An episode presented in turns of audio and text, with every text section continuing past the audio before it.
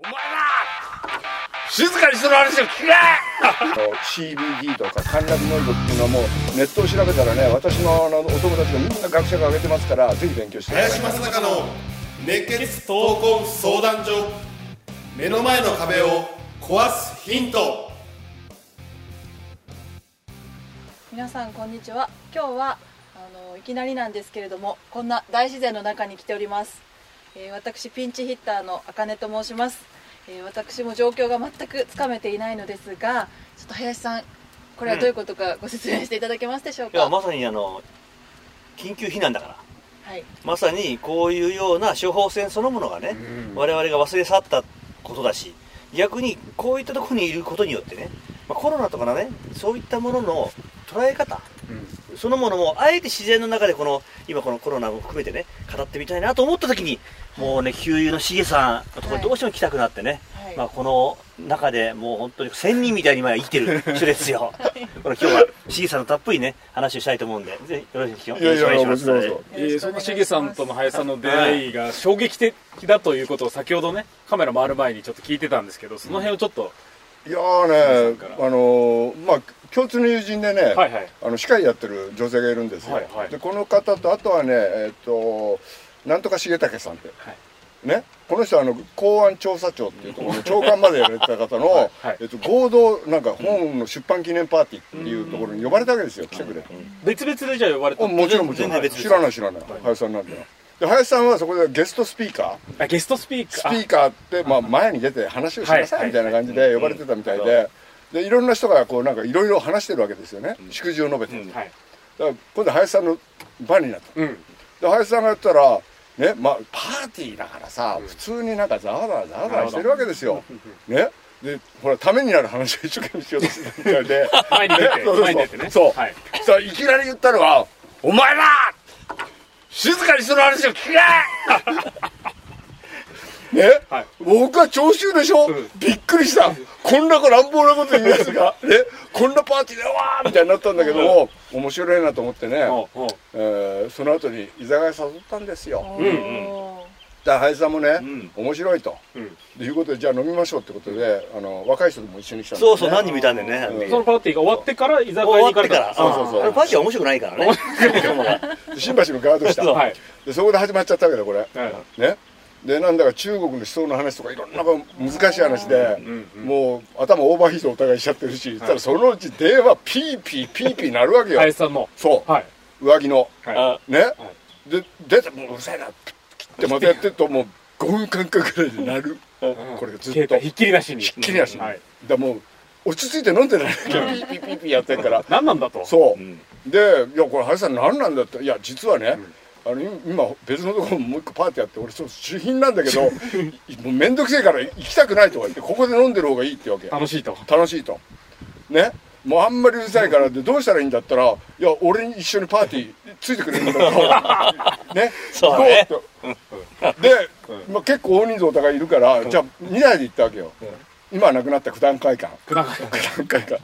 あそこにあのパーティーがあるから、で行ったらやっぱ分かるわけねパーティーやってからすぐに、で行って林さんいないから、受付行ったって分かんないじゃん、で林の友達だけどだったらみんなびっくりしてるわけよ、格好が一人だけ違うから。で 一人で来てるし。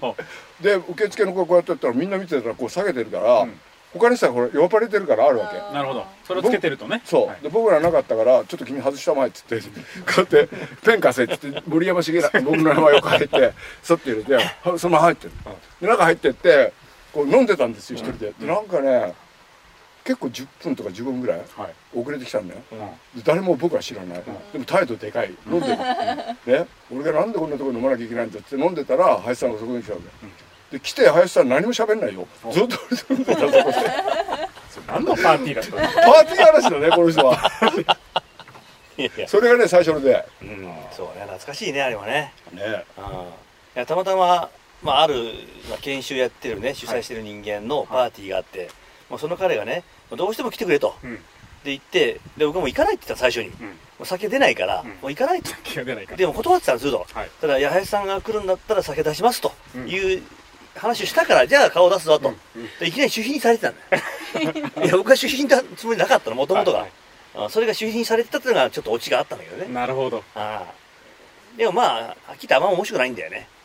面白くないからこそねだってその瞬間瞬間でその人といることがどれだけ大事なことなのか、つまらんところで時間費やすよりはね、うん。やっぱ本当にこの、まあ、例えば日本でね、何かしするために、その人との時間の共有がはるかに役に立つわけじゃん。ああでもそんなことめちゃくちゃ熱い時だからそれ。それそれパーティーでパッと会ったばっかりなんですよね。パッとそうだよ。それな何がそんなお二人が共鳴したんですか？これはなんだろうねやっぱ引き合う引き合っちゃう。で僕が思ったら面白いってうん。林さん会った時に面白い男めっけたぞ。みたいなねそんな何人もいないわけですいよないいないいないだから変わってるでしょ彼も。それはやっぱね一期一会っていう言葉があるけれどもね、はいはい。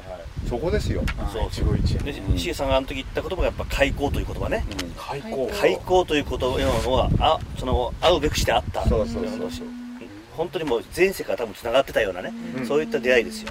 こういう言葉が今はやっぱ仕事だってるんでねすごくいい言葉なんだけども、開口。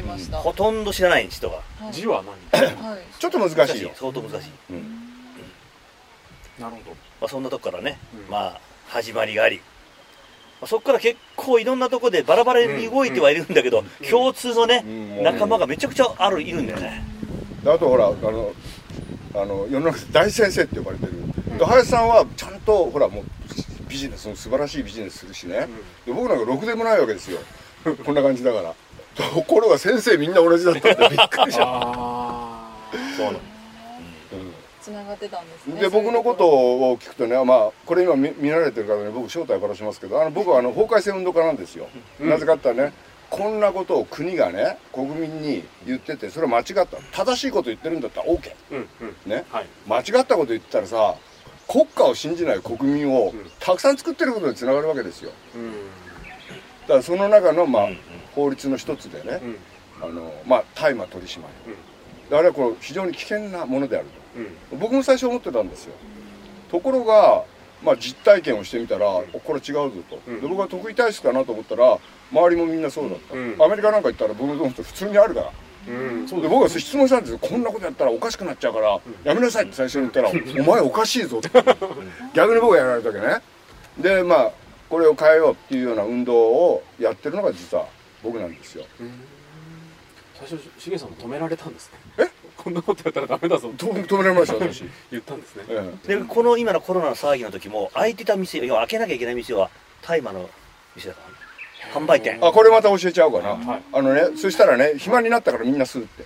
何言ってんだまた嘘ついてると、うん。ね、あの解禁の国でも10%から20%なんですよ、うん。でこの人たちはねアナンダミンの欠乏症って言って、まあ、専門的に言うと、うん。人間はもともとその大麻の成分と同じねカンナビノイドって持ってるんです。うん。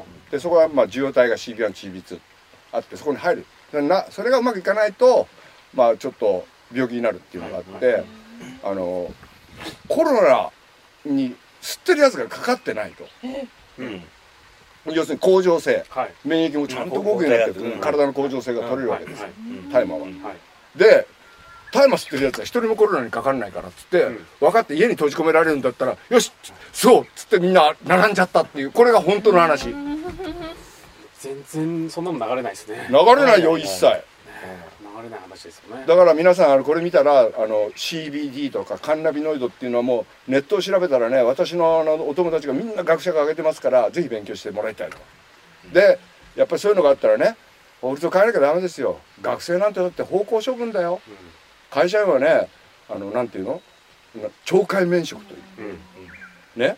でテレビで出た日にあんた街行ったらあそこのお父さん麻薬で捕まったって指さされちゃう。うんうん。こんなことやったらダメです人権侵害。だから僕はそういう運動家でもう林さん立派な人ね。ちゃんと勉強して付き合ってくれてる。普通にしたら「ノー!」ってなるから。そんな感じです。うん。いやあまりにもその、まあ、報道規制もそうだけどね、うん。知らなさすぎるんだよね。今の国民が、はいうん、だから知らないことってのが本当悪だからね、うん。うん、だから例えば今のコロナでどうこうって言っても言ってるけどもね、うん。実際に、えーさっきあの CA さんが言ってたようにそういう大麻の店がそうみんな開いてます、うん。日本では考えられないけど銃の店も全部開いてるからね、銃の？銃器。はい。はい。はうん、銃の店も全部開いてんだよ、いへえ要は物の捉え方考え方が全部違うわけです。民族性が違うと。でそういったことなんか一切報道されないでしょ、うん。ねうんでも実際にそういうようなところにカメラを向けてみるといっぱいあるわけですよ。だから全部がねいいとこ取りでこっちに、まあ、要は情情報というのはいいとこ取りっていうのは、えー日本の報道から見ていいとこ取り。みたいなことが当たり前のようにみんなが入ってきたものを少ししか見てないからそれを信じる。いあたかもそれが事実のように全てのように、こんなことはありえないわけだから。だからこれはもうねどういう世界も一緒。ビジネスの世界も全く一緒ですよでそういうものはね僕はあの一人のねあの国民そそれぞれがねやっぱり僕は知るべきっていうか興味を持つべきっていうのはね、すごく大事にしたいあれだなと。でそういう意味ではしげさんは専門特化したこともいっぱい知ってるし、そうですね。そういった中で、まあその時研究者なんでね、あのそういったお付き合いのの中ではね、僕は非常にあの参考させてもらうこといっぱいあるし、逆に全然違うことやってればやってるほど、それぞれのみんなが違うことを真剣にやってれば、信じられる人間がやればやるほどね、広がりが大きくなるわけですよ。まあ、そういったね、お付き合いをね、ずーっとさせてもらってます。うん。なんかこう惹かれ合った理由がなんかね この10分足らずですからね。わかわかる気がします。この番組ではリスナーの方々からいただくご質問を募集しています。自分の人生や日本社会のことなど林正孝に聞きたいことをどしどしご応募ください。皆様からの質問お待ちしております。それでは次回もお楽しみに